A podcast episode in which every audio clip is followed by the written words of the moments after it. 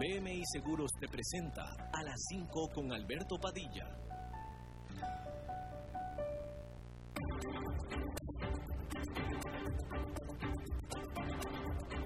Inicia a las 5 con Alberto Padilla un programa diseñado con el objetivo de llevarte diariamente un tema de actualidad, acompañado siempre de reconocidos editorialistas, de lunes a viernes a las 5 de la tarde por CRC 89.1 Radio, a las 5 con Alberto Padilla. Somos el país pura vida, donde la gente se dice Mae para saludarse, donde podemos contar los unos con nosotros, donde nos cuidamos y donde lo esencial siempre será lo más importante. Y hoy más que nunca nos protegemos, porque juntos saldremos adelante. En BMI creemos en proteger lo que amamos siempre y en este momento junto a vos protegemos lo esencial, a nuestra gran familia Tica. Hola, ¿qué tal? Saludos, bienvenidos a esta emisión de A las 5 con su servidor Alberto Padilla. Muchísimas gracias por estarnos acompañando. Espero que esté teniendo un buen día. Gracias a ustedes que nos acompañan a través de la señal en vivo de la 89.1 FM de Costa Rica, vivo a las 5 de la tarde. Y gracias a los que nos están escuchando en vivo a través de la señal de Facebook Live también en la página de este programa muchísimas gracias a todos los que nos acompañan o nos siguen en cualquiera de las múltiples maneras en las que estamos grabados o diferidos, comenzando con la repetición de este programa en 89.1 FM a las 10 de la noche. Salimos en vivo en Costa Rica a las 5 de la tarde, repetición mismo día a las 10 de la noche. Y bueno, por supuesto que la versión grabada en Facebook Live y también en podcast en las diferentes plataformas Spotify, Yahoo Podcast, Apple Podcast, etcétera, etcétera. Gracias a todos ustedes por el honor que nos hacen. A cargo de los control incontrolables, el señor Angelo Sánchez y aquí la que ordena, patalea, grita, sobre todo grita. De repente me corretea también cuando no hago las cosas bien, que es casi todos los días, pero es la que toma las decisiones y las que ordena de mal modo Aquí la señora Lisbeth Hulet a cargo de la producción general. Hoy es día de pregúntenle al Eli, porque es martes. Así es que un poquito más tarde vamos a tener a Eli Feinseig, quien va a estar haciendo las, va a estar contestando las preguntas que ustedes han estado haciendo ya y más las que se acumulen, más las que hagan, propongan los temas para Eli Feinseig un poco más adelante. Mientras tanto, déjeme comenzar diciéndole que muchos de los trabajos que se están perdiendo, la realidad es que nunca volverán. El tsunami de trabajos perdidos que ha reventado durante las últimas seis semanas viene con su propia ruta de escape, pues el consenso de los analistas e inversionistas es que un alto porcentaje de ellos se recuperarán una vez que los encierros comiencen a aflojarse. Sin embargo, eso solo es en algunos de los sectores pero definitivamente no en otros. Comenzando con la industria de los viajes o turismo en general, donde no se prevé que la gente vuelva a salir de viaje para vacaciones de larga distancia ni de trabajo por el tiempo previsible, no al menos en avión. Y dicha industria de los viajes es muy amplia. General Electric anunció el lunes que recortará su fuerza laboral por hasta 13.000 trabajadores en su división de turbinas para aviones en una medida acorde a la profunda contracción sin precedentes en la aviación comercial, dijo la empresa. General Electric dijo que el recorte en la plantilla, o en la planilla mejor dicho, le ayudará a ahorrar mil millones de dólares. Y el mismo lunes su principal rival, la británica Rolls-Royce, anunció su propio recorte de seis mil empleados de su división de turbinas para aviones. Y discúlpeme, son 8.000 empleados en realidad, y, ya lo subió, son, son más de 8.000 empleados los Rolls Royce. Y es que las órdenes por sus productos, que son turbinas y aviopartes, se colapsaron con los fuertes recortes de producción de aviones que han realizado pues todos los principales armadores de aviones del mundo, notablemente las más grandes que son la Boeing y la Airbus. Asimismo se desplomó la demanda por los servicios de mantenimiento de aviones. Mientras tanto, el presidente de la United Airlines les pidió a todos sus empleados que consideren renunciar a la aerolínea de manera voluntaria ahora que las condiciones no son tan peores como lo serán en el futuro cercano. Y es que las aerolíneas de Estados Unidos están impedidas por los próximos seis meses de despedir personal bajo los términos del acuerdo con el gobierno a cambio del rescate que recibieron por 5 mil millones de dólares. Pero pues es eso, nomás es hasta octubre. Después de eso serán liberadas para que ajusten el tamaño de sus plantillas laborales a la realidad del momento. Y esa realidad será la de un mercado que no necesita más aerolíneas gigantes con cientos de aviones y decenas de miles de empleados cada una. La crisis en el sector no es solo en Estados Unidos. En Europa, la principal aerolínea de bajo costo, Ryanair, reveló este martes que su tráfico se colapsó en 99,6% durante abril. Es decir, que en abril voló a un 0,4% de pasajeros de los que voló hace un año. Puesto de otra forma, durante abril Ryanair voló solamente 40 mil pasajeros con boleto pagado. En abril del año pasado voló 13,5 millones de pasajeros con boleto pagado. El lunes, el legendario y respetado y referente inversionista Warren Buffett tiró la toalla en el sector vendiendo su portafolio de participación en las principales aerolíneas de Estados Unidos, Delta, American, United y Southwest, haciendo que sus acciones cayeran otro 5% adicional el lunes. Buffett remató la decisión declarando que fue un error haber invertido en la industria. Adicional dentro de la industria está el sector hotelero, restaurantero, tours, entretenimiento, casinos, todo lo que los turistas puedan utilizar. Aparte de las otras industrias enteras como con crisis también similares como son la petrolera y la automotriz. Todo esto hace levantar las dudas de las primeras predicciones de que la tasa de desempleo de Estados Unidos llegará a su pico durante abril para comenzar a descender a partir de mayo. Ahora el consenso ha movido el pico a mayo y eso es por ahora. Por cierto, hablando de la industria de viajes y la industria de turismo, Airbnb, que es una tecnológica, pero como, es, como, como tecnológica que es, que se dedica al turismo, pues entonces es la única tecnológica básicamente que está en serios problemas, porque en el fondo lo que es es una empresa de turismo y por tanto es una de los unicornios azules, es una de las grandes tecnológicas de Silicon Valley que anunció un masivo recorte de personal, tan masivo como la cuarta parte de su personal se va a deshacer. 25% de sus empleados se van a quedar sin trabajo en Airbnb. Y la verdad es que se antojan poquitos, porque si se le desplomó el negocio en más de 90% como se le desplomó, deshacerse de un 25% de los empleados realmente no suena a que le vaya a resolver mucho el problema a Airbnb.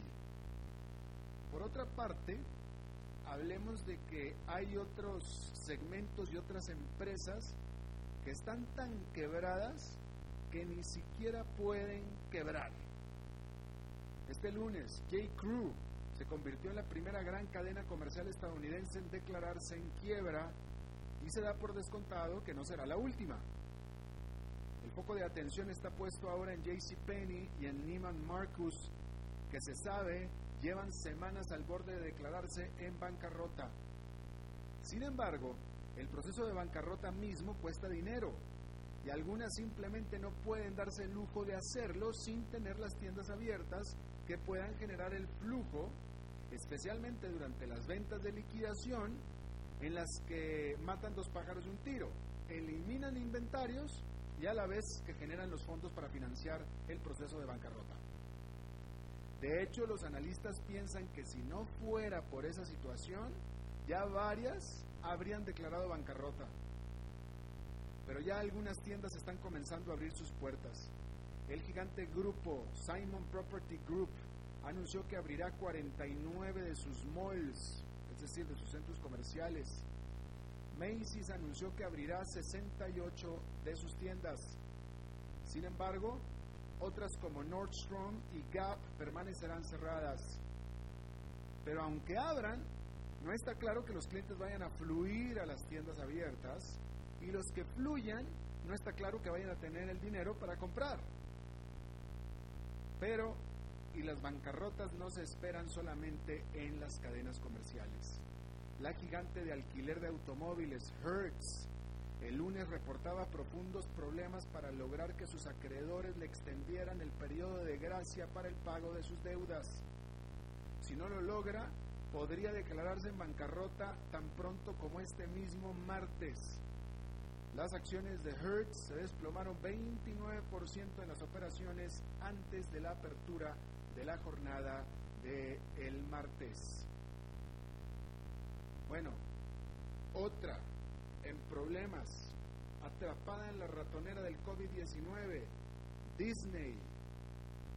Este lunes Disney hizo felices a cientos de miles de fans al liberar la última entrega de la serie de Star Wars, The Rise of Skywalker, en su servicio de películas Disney Plus. Sin embargo, este martes presentó algo nunca visto en el lugar más feliz del mundo, que es una película de horror en la forma de sus estados de resultados al primer trimestre. Disney informó que tuvo que asumir una pérdida, un costo de 1.400 millones de dólares por los cierres del coronavirus. 1.400 millones de dólares la pérdida de Disney. Dentro de la empresa, Disney Plus es la excepción a la regla de malas noticias para esta gigante del entretenimiento. Porque Disney Plus ha sumado más de 50 millones de suscriptores desde su lanzamiento en noviembre, con las familias alrededor del mundo encerradas y buscando distracción. Pero pues es el único beneficio que la pandemia le trajo a Disney. Todo lo demás son desdichas. La producción de películas está suspendida, con las salas de cine del mundo cerradas, Disney tuvo que postergar el lanzamiento de varios, de varios grandes nombres, entre ellos la de Mulan. Sus canales de televisión han sido golpeados por la falta de publicidad. Y en el caso de su canal de deportes ESPN, pues no hay deportes de qué hablar y mucho menos qué transmitir. Pero los más afectados son sus icónicos parques de diversiones que están cerrados y sus cruceros que están anclados. Entre ambos fueron responsables de la tercera parte de la utilidad de operación de la empresa en el 2019. Este año generarán solo el 15% de acuerdo a estimaciones. La única manera en que las cosas se normalicen para Disney es que se encuentre una vacuna para el coronavirus y esto se ve como la galaxia aún muy, muy lejano. En este contexto, increíblemente, fue una jornada positiva para Wall Street. Nadie puede explicar qué es lo que está pasando. El índice industrial Dow Jones quedó con una ganancia del 0,56%, el Nasdaq Composite con un avance de 1,13% y el Standard Poor's 500 con una ganancia de 0,90%. Bueno, y cambiando de tema, en lo que es una curiosa, muy curiosa determinación más por parte de la Corte Constitucional de Alemania, esta dijo que tanto el gobierno alemán como la propia Corte debió haber declarado ilegal el programa de estímulo económico que implementó el Banco Central Europeo en el 2015 y que ahora se deberán estar tomando pasos activos en contra de dicho programa. Esto hizo caer el valor de la moneda común europea, el euro. La Corte declaró que el Banco Central de Alemania deberá de dejar de comprar bonos del gobierno como parte del programa de estímulo del Banco Central Europeo si es que éste no logra demostrar que dichas compras son de hecho necesarias. La Corte le dio de plazo al banco tres meses para que demuestre su caso. Sin embargo, la determinación es sobre el programa de estímulo del 2015 no para los 900 mil millones de dólares de compra de bonos autorizados para amortiguar los efectos de la actual pandemia. No se cree, por tanto, que esta decisión vaya a pasar a mayores, es decir, no deberá haber problema en que el Banco Central de Alemania demuestre que el programa es, es necesario. Pero si sucediera que la Corte no se complazca con el caso del Banco Central, podría significar la cancelación de un instrumento de estímulo crucial, de un estímulo monetario crucial del Banco Central Europeo.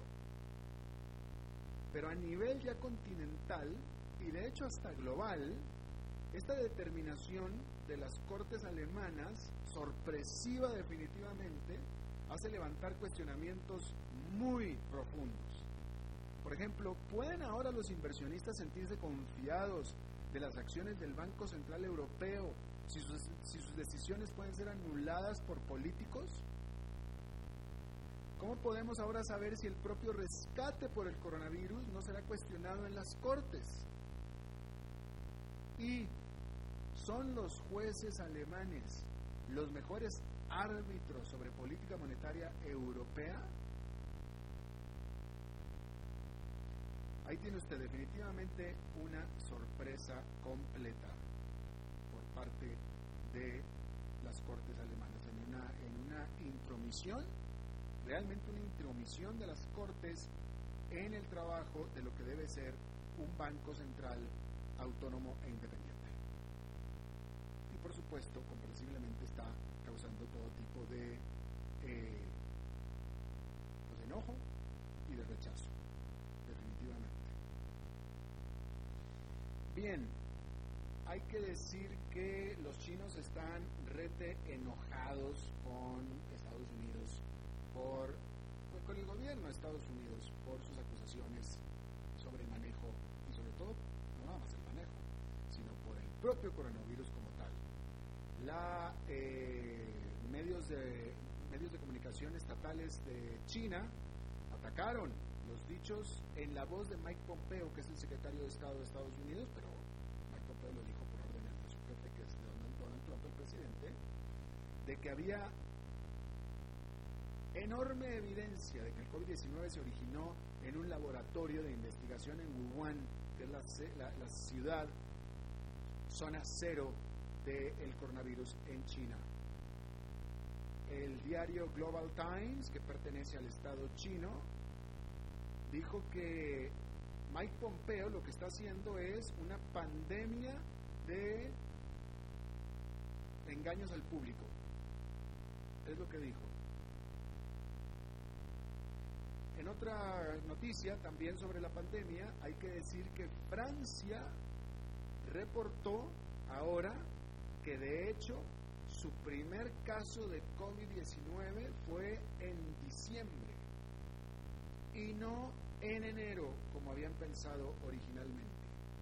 Esto quiere decir que Francia tuvo COVID-19 casi inmediatamente al mismo tiempo que China. Obviamente que fue después, pero fue el mismo mes. Esto haría que China y Francia son los únicos dos países que tuvieron COVID-19 al mismo tiempo en diciembre. Porque todavía se piensa que fue en diciembre cuando apareció el coronavirus en China. En otro tema, las conversaciones, negociaciones comerciales entre Estados Unidos y la Gran Bretaña comenzaron este martes vía teleconferencia. Hay que decir que la Gran Bretaña ya no es parte de la Unión Europea y por lo tanto está buscando desesperadamente aumentar su comercio transatlántico en servicios y también en bajar los aranceles en exportaciones, como por ejemplo en automóviles y también en alimentos. Por su parte, Estados Unidos quiere que sus granjeros tengan más acceso a los mercados británicos cosa que pues es eh, un punto conflictivo con la Gran Bretaña, puesto que hay estándares muy diferentes en alimentos genéticamente modificados y también en la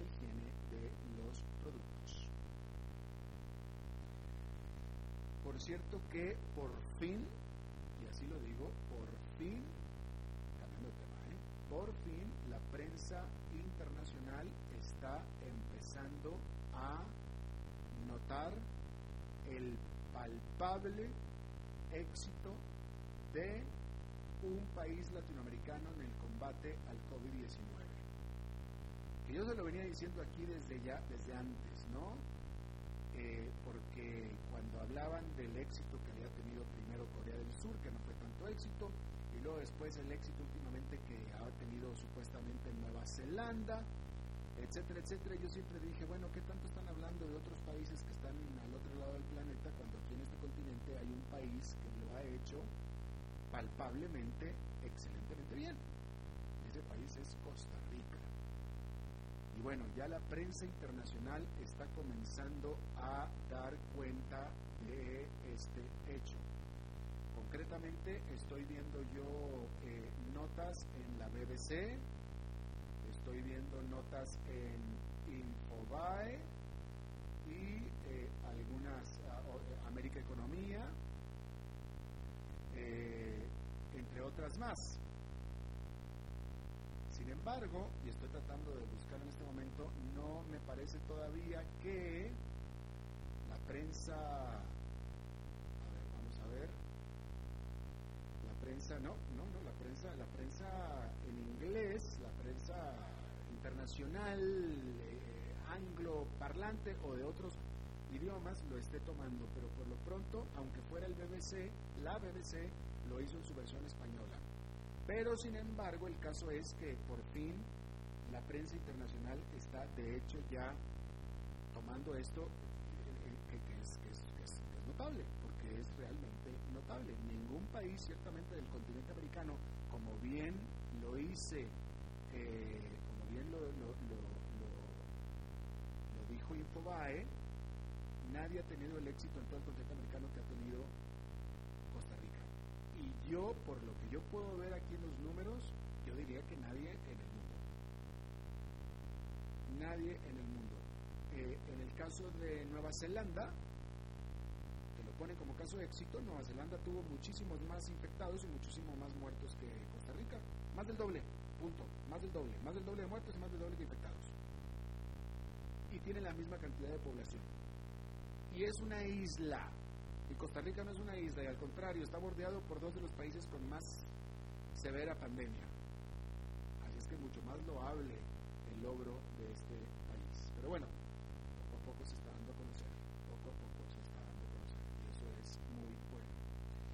Bien, uh, déjenme ver si tenía algo más de pasar al corte, creo que ya no. Vamos a hacer un corte y regresamos con Eli Feinse y que va a contestar las preguntas de ustedes.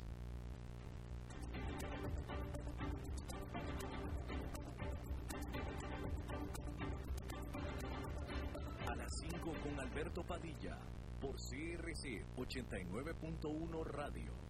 Somos el país pura vida, donde la gente se dice mae para saludarse, donde podemos contar los unos con nosotros, donde nos cuidamos y donde lo esencial siempre será lo más importante. Y hoy más que nunca nos protegemos, porque juntos saldremos adelante. En BMI creemos en proteger lo que amamos siempre y en este momento junto a vos protegemos lo esencial, a nuestra gran familia Tica. Tinto, blanco, rosado, espumante, seco, dulce el vino es como los amigos, proviene de diferentes cepas y familias convertidas en bodegas de tradición.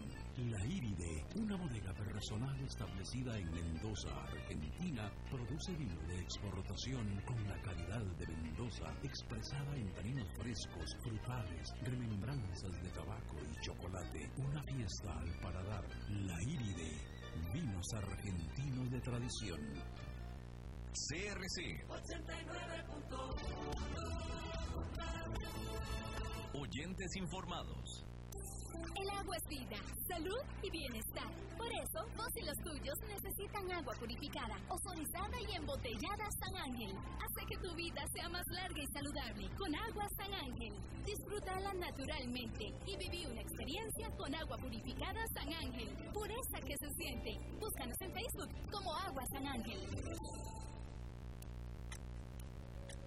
Esto no ha terminado. Hoy más que nunca debemos seguir con los protocolos ya conocidos como lo son el del estornudo, el de la tos, el de seguir lavándonos las manos, el de no saludarnos con abrazos ni besos, de no exponernos, de no salir a lugares públicos, de guardar y respetar la distancia físicamente. Igualmente, acatemos y respetemos las nuevas regulaciones de restricción vehicular sanitaria. Solo unidos podemos salir adelante. Hacelo por vos, por tu familia. Hagámoslo por Costa Rica. Sigamos en casa. Un mensaje de la Cámara Nacional de Radiodifusión y esta emisora. Desde Maipú, Mendoza, la tierra del olivo nos llega aceite de oliva Laur. Su delicada y elegante textura, así como su afrutado aroma vegetal, lo convierten en un aceite especial para paladares exigentes. Disponible en tres variedades: Laur Cruz de Piedra, Laur Aceite de Oliva Extra Virgen y Laur Gran Mendoza Aceite de Oliva Extra Virgen. Lo mejor de tres zonas en una sola botella. Galardonado con el Gran Prestige Gold en el Terra Olivo 2018. Aceites de oliva Laur no pueden faltar en tu mesa. De venta en todas las tiendas, don Fernando.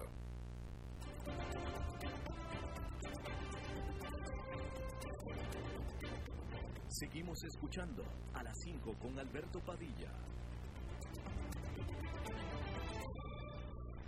Bueno, muchísimas gracias por continuar con nosotros. Es martes de Pregúntenle al Eli quién ya está con nosotros. Eli, ¿estás con nosotros? Aquí estoy, Alberto. Me da mucho gusto. Eli, antes de pasar contigo, tenemos que pasar a un mensaje musical del patrocinador de tu segmento. Viene. no, no sabía que teníamos patrocinador. Muy bien.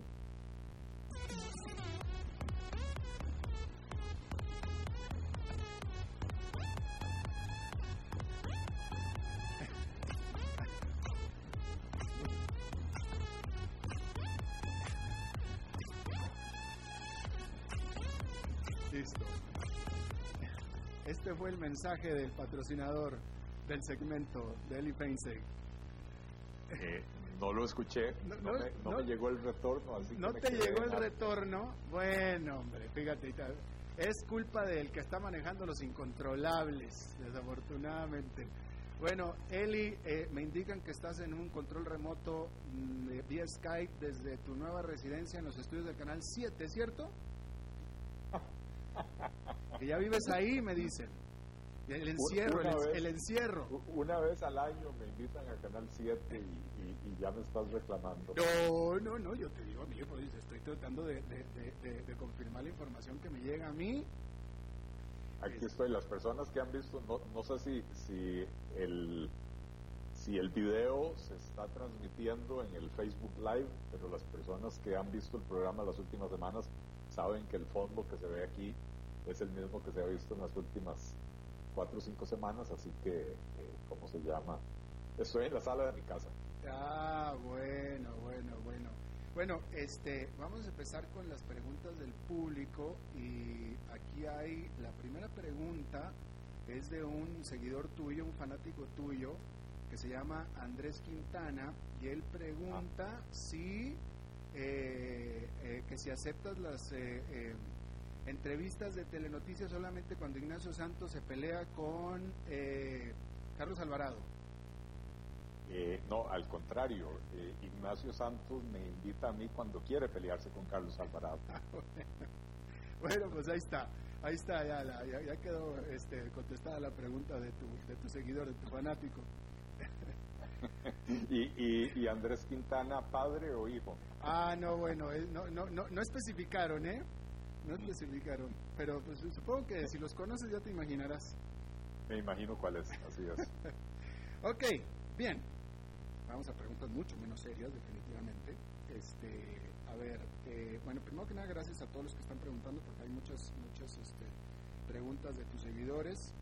Ah, Ricardo Monge Arias te pregunta, ¿banca de desarrollo existe en Costa Rica? Anuncian créditos de emergencias en banca de desarrollo. Todo mentira, dice él. Lo primero que solicitan es garantía real y prestan el 70 o hasta un 60% nada más.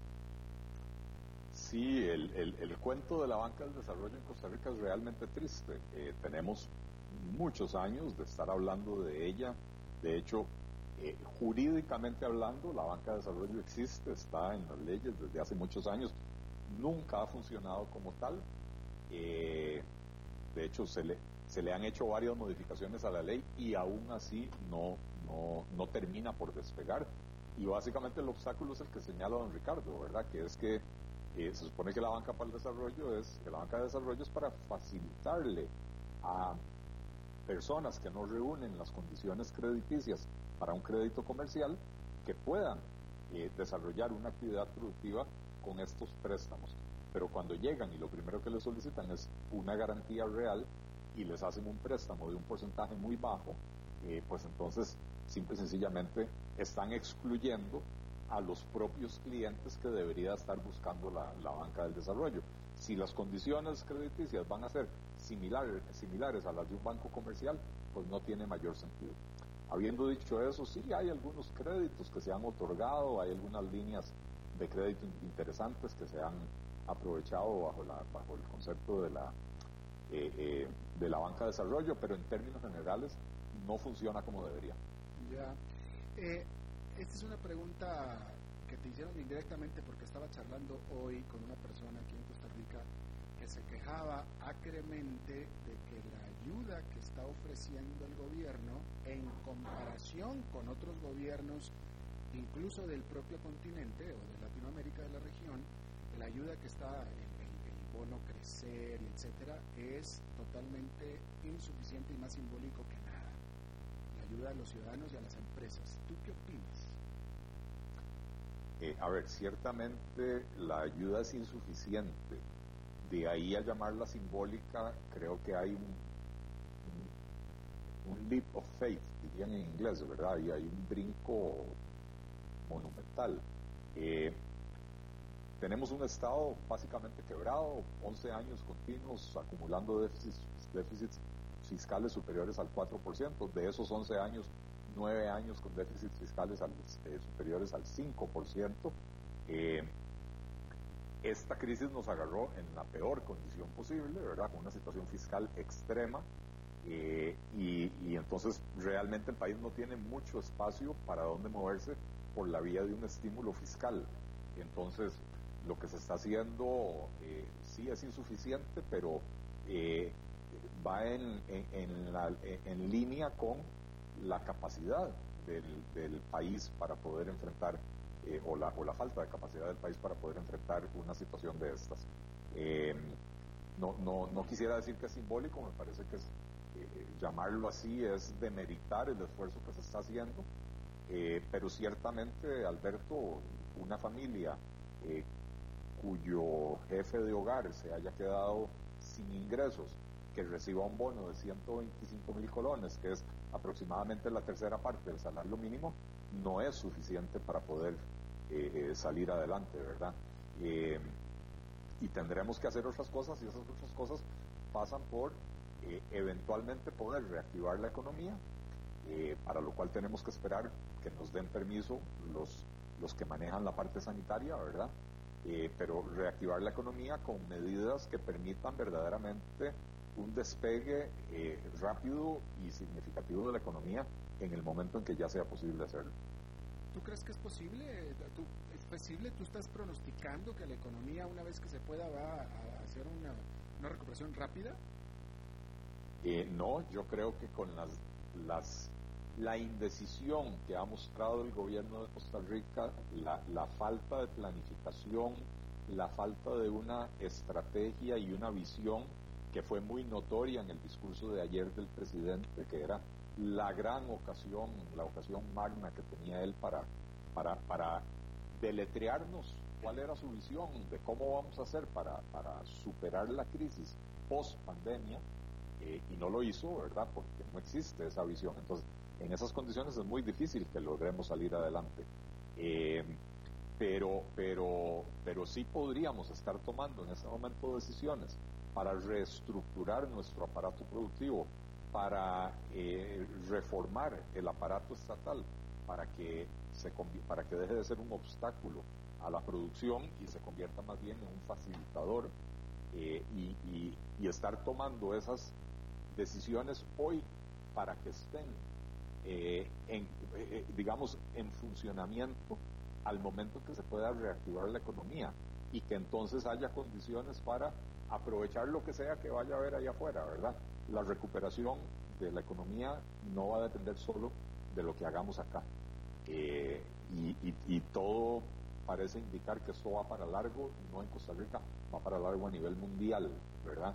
Eh, pero ciertamente si aquí no tomamos las medidas necesarias para que nuestro sector productivo pueda aprovechar las oportunidades que se presenten cuando se reabra la economía, pues entonces vamos a tener un doble golpe. Vamos a tener el, golpe de la pandemia y vamos a tener un golpe post pandemia por no querer eh, reformar, eh, o sea, hacer las reformas estructurales significativas que hay que hacer hoy para, para facilitar ese despegue más adelante. Bueno, justamente Ivonne Valdivieso te pregunta, ¿cómo harías tú para reactivar la economía de Costa Rica? ¿Qué cambios estructurales harías para salir de la crisis económica? Bueno, yo, yo creo que hay que trabajar eh, sobre tres ejes. Eh, uno es un ajuste estructural de la parte del aparato productivo eh, costarricense. hay muchas cosas que hay que mejorar. Por ejemplo, la OCDE en sus, en sus análisis de la economía costarricense siempre señaló que había una cantidad significativa de mercados muy importantes donde, donde había eh, eh, ausencia de competencia.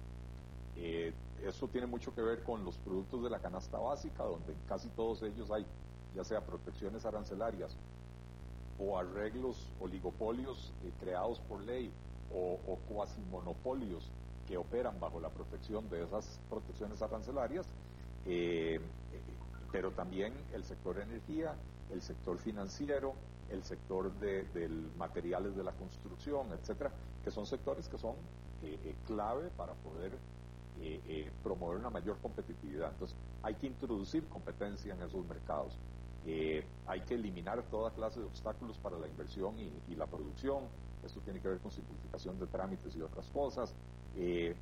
hay que reducir los costos de contratación de personal. Recordemos que tenemos una legislación laboral absolutamente anticuada que no responde a las condiciones ya no del coronavirus, no responde a las condiciones del siglo XXI de, de, del predominio de las tecnologías de información, de la robotización, de la automatización, del, Internet. Eh, eh, seguimos con las rigideces del modelo industrial de mediados del, siglo pasado eh, y una disminución de los costos de la seguridad social. Eh, todo esto para reducir los costos de contratación de personal. Eh, hay que acometer una reforma del Estado significativa con una simplificación de la estructura del aparato estatal, lo cual implica cerrar algunas entidades obsoletas, fusionar las que están duplicadas. Eh, hay, que, hay que cambiar el, el enfoque y la mentalidad de la política pública costarricense, en el caso de la política social, del asistencialismo hacia promover la independencia de la gente. Eh, en la parte económica, eh, productiva, en vez de un Estado interventor, a un Estado que sea árbitro. Eh, en la parte de la seguridad de las personas, y, y, no me refiero solo a la seguridad, digamos, policial, sino, por ejemplo, las verificaciones que hace el Estado de que las construcciones se hagan como debe ser para que los edificios no se nos caigan encima, ese tipo de cosas, debe ser cambiar de verificador ex ante a verificador ex post, o sea, de, hacer eh, de hacer las verificaciones cuando se está construyendo y no en el papel como se hacen hoy en día. Eh, eh, hay, que, hay que permitir que los recursos públicos lleguen en su mayoría a las obras y programas sociales que el Estado desarrolla, las obras públicas y los programas sociales que el Estado desarrolla, en vez de que se queden en la planilla de una eh, enorme cantidad de instituciones públicas con una aún mayor cantidad de pluses salariales que, terminan por hacer muy cara esa planilla. Eh, y el tercer eje en el que yo creo que hay que trabajar es eh, en la sostenibilidad de las finanzas públicas, reconociendo que recientemente se aprobó una reforma fiscal que subió los impuestos, subió de manera muy significativa la recaudación, pero también provocó una profundización de la, de la ralentización de la economía. El año pasado crecimos apenas a un anémico 2.1%, ¿verdad? Y entonces no podemos pretender ahora salir de esta crisis castigando aún más el bolsillo de quienes pueden invertir y quienes pueden consumir eh, en la sociedad costarricense. Eh, también tenemos que reconocer que con el nivel de endeudamiento que tenemos, eh, no podemos pretender salir comprometiendo aún más al país con un montón de créditos como los que se han estado adquiriendo en las últimas semanas y menos con eurobonos que hoy en día para colocarlos habría que pagar lo que la exministra definió como tasas obscenas, ¿verdad? Eh, eh, y entonces para poder trabajar en estas condiciones, en la sostenibilidad de las finanzas públicas, tenemos que pensar en un plan de financiamiento grande, de largo plazo, con una institución como el Fondo Monetario Internacional, eh, que nos permita hacerle frente a la operación normal del, gobierno, hacerle frente a los costos extraordinarios de la pandemia, pero también hacerle frente a los vencimientos de la deuda que Costa Rica tiene que enfrentar en los próximos tres años, eh, que, que, que, llegan a aproximadamente el 30% del PIB, ¿verdad? Entonces, con créditos de 500 millones de dólares, como el que acabamos de adquirir con el Fondo Monetario, a cinco años plazo, eh, más bien estamos agravando el problema, porque en el corto plazo estamos destinando la mayor parte del presupuesto de la República a pagar intereses y servicio de la deuda y no nos queda nada o nos queda muy poco para, eh, eh, para que el Estado brinde los servicios que de él se esperan, ¿verdad? Eh, entonces, esta, esta negociación que yo propongo hacer con el Fondo Monetario Internacional con un crédito a largo plazo, con por lo menos tres años de gracia, con una tasa de interés favorable, bastante inferior a la del mercado, nos permitiría mejorar el perfil de la deuda, aliviar la carga del servicio de la deuda en el corto plazo para poder destinar más recursos a la atención de los problemas que son muchos y que no están en vías de solución. Eh, así que, que hay, hay, hay mucho por hacer, pero no hay una visión clara de parte del gobierno que, que nos diga este es el camino por el que vamos. Ya. Vamos a, tenemos que hacer una pausa, Eli, y regresamos con más.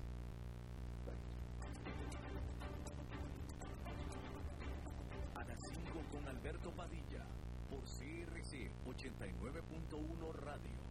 Somos el país pura vida, donde la gente se dice MAE para saludarse, donde podemos contar los unos con los otros, donde nos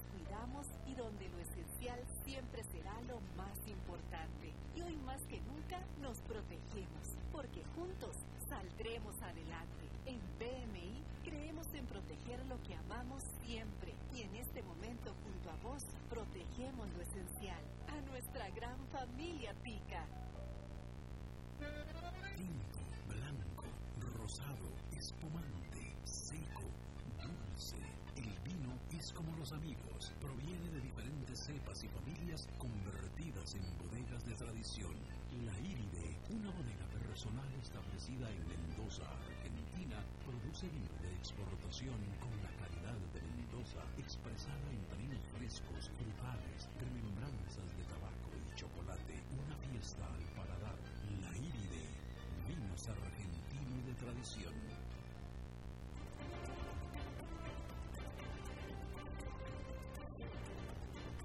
Seguimos escuchando a las 5 con Alberto Padilla.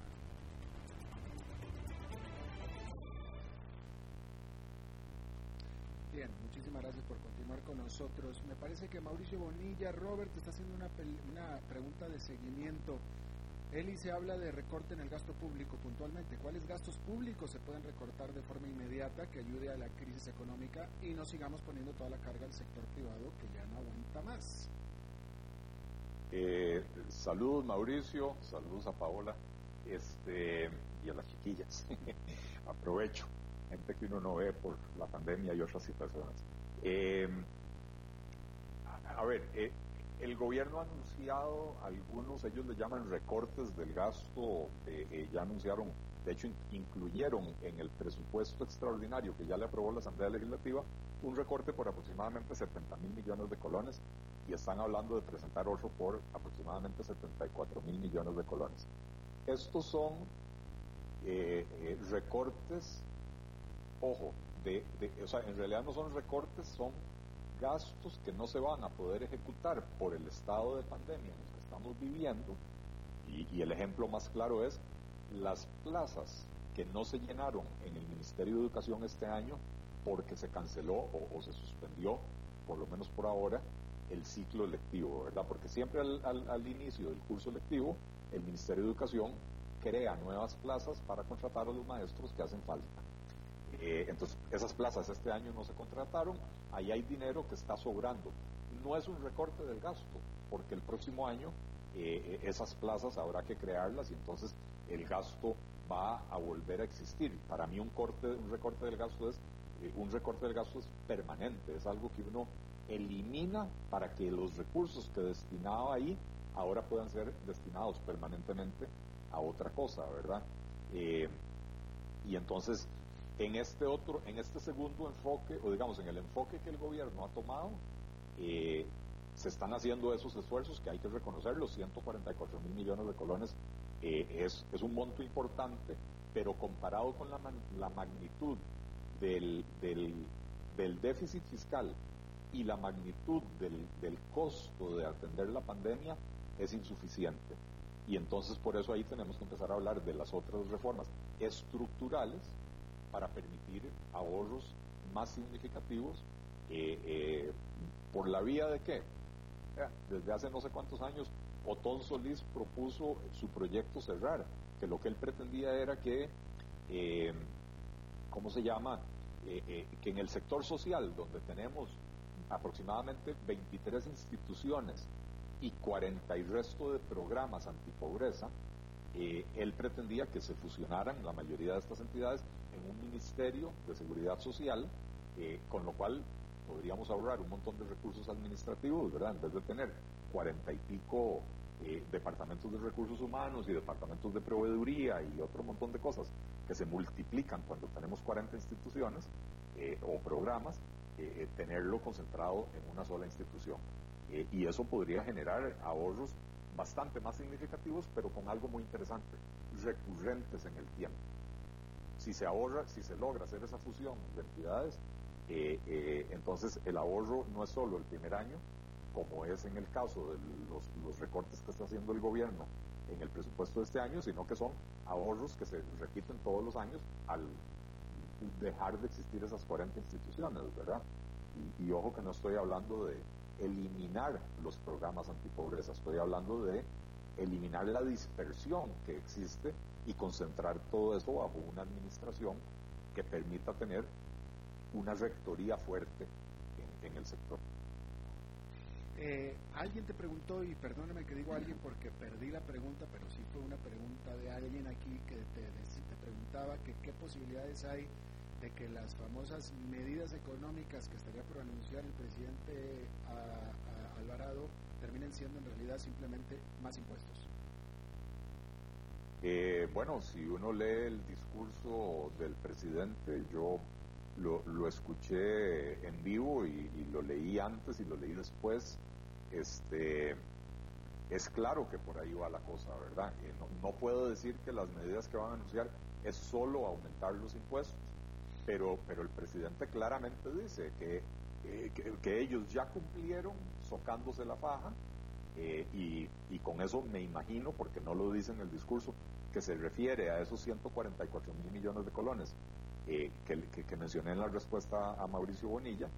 Eh, entonces que ya ellos hicieron su esfuerzo y el resto del hueco que él identifica en 701 mil millones de colones habrá que llenarlo, dice él, con ingresos frescos o ingresos sanos y temporales. Y esos ingresos sanos y temporales, yo lo que entiendo es que vienen con un garrotazo de impuestos.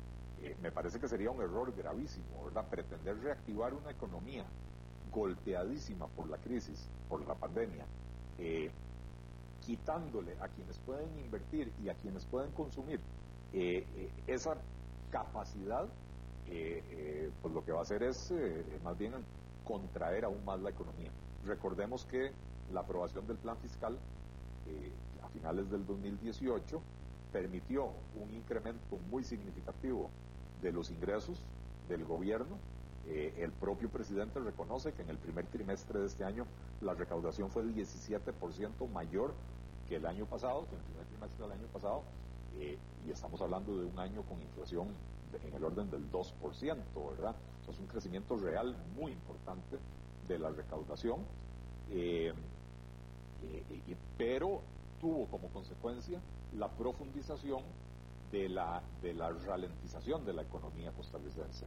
Eh, y entonces ahora otro garrotazo fiscal, eh, otra subida de impuestos, una vez más va a hacer que la economía se atasque, lo cual es contrario a lo que estamos buscando, eh, que es reactivar la economía y, y, generar las mejores condiciones posibles dentro del difícil contexto que estamos viviendo.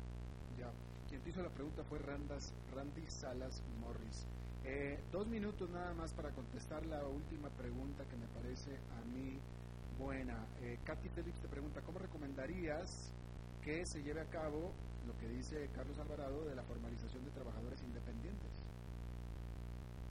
¿Cómo recomendaría yo que se lleve a cabo?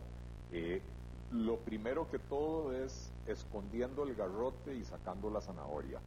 Eh, hoy por hoy la Caja Costarricense de Seguro Social tiene una una filosofía persecutoria, eh, inquisitoria, eh, cuando una persona decide que se quiere formalizar y llega a tratar de inscribirse en la caja, eh, lo primero que hacen es revisarle sus ingresos y sus actividades, si no me equivoco, 14 o 16 años para atrás, y si encuentran que esa persona tuvo actividad económica, en vez de permitirle formalizarse, le, lo castigan con una multa y con intereses y con el cobro de lo que en teoría esa persona debió pagar del pasado para acá.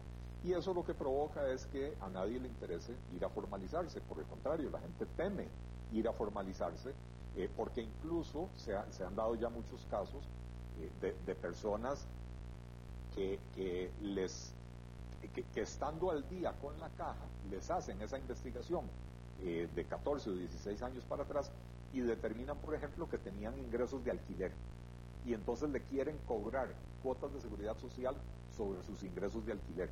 Pero los ingresos de alquiler no son ingresos laborales, que son los únicos que se pueden tasar para efectos de la seguridad social. Entonces, eh, si no cambiamos esa mentalidad y si la mentalidad va a seguir siendo castigar a quien se quiere formalizar, no lo vamos a lograr. Entonces, lo primero es una política de puertas abiertas todas las personas que se quieran formalizar hoy, bienvenidas a la Caja Costarricense del Seguro Social, eh, bienvenidas al Ministerio de Hacienda, no se les va a investigar absolutamente nada, lo que queremos es que empiecen a cotizar de aquí en adelante para que eh, eh, puedan estas instituciones obtener mayores recursos. De lo contrario, lo que obtienen es la expectativa de cobrar una deuda que es básicamente impagable para cualquier persona que se quiera formalizar. Bien, Eli Feinstein y a todo el público que mandó las eh, preguntas y los temas para Eli Feinstein. Muchísimas gracias por un martes más de Pregúntenle a Eli. Eli. Eh, muchas gracias Alberto, como siempre, un placer estar por acá. Eh, saludos a Katy Phillips, que se me olvidó mencionarla, gracias por la pregunta. Y gracias a todos los que, los que enviaron preguntas y nos están escuchando. Perfecto. El próximo martes entonces, para todos ustedes, eso es todo lo que tenemos por esta emisión. Muchísimas gracias por habernos acompañado. Nos reencontramos en 23 horas. Que la pasen muy bien.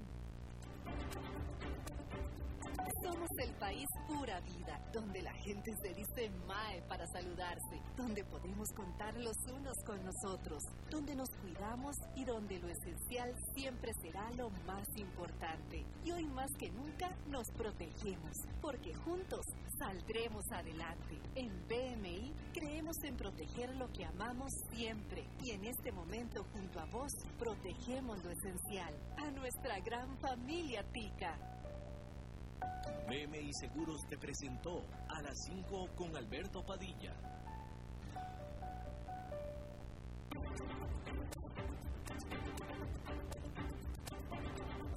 Concluye a las 5 con Alberto Padilla Un programa diseñado con el objetivo de llevarte diariamente un tema de actualidad, acompañado siempre de reconocidos editorialistas, de lunes a viernes a las 5 de la tarde por CRC 89.1 Radio, a las 5 con Alberto Padilla,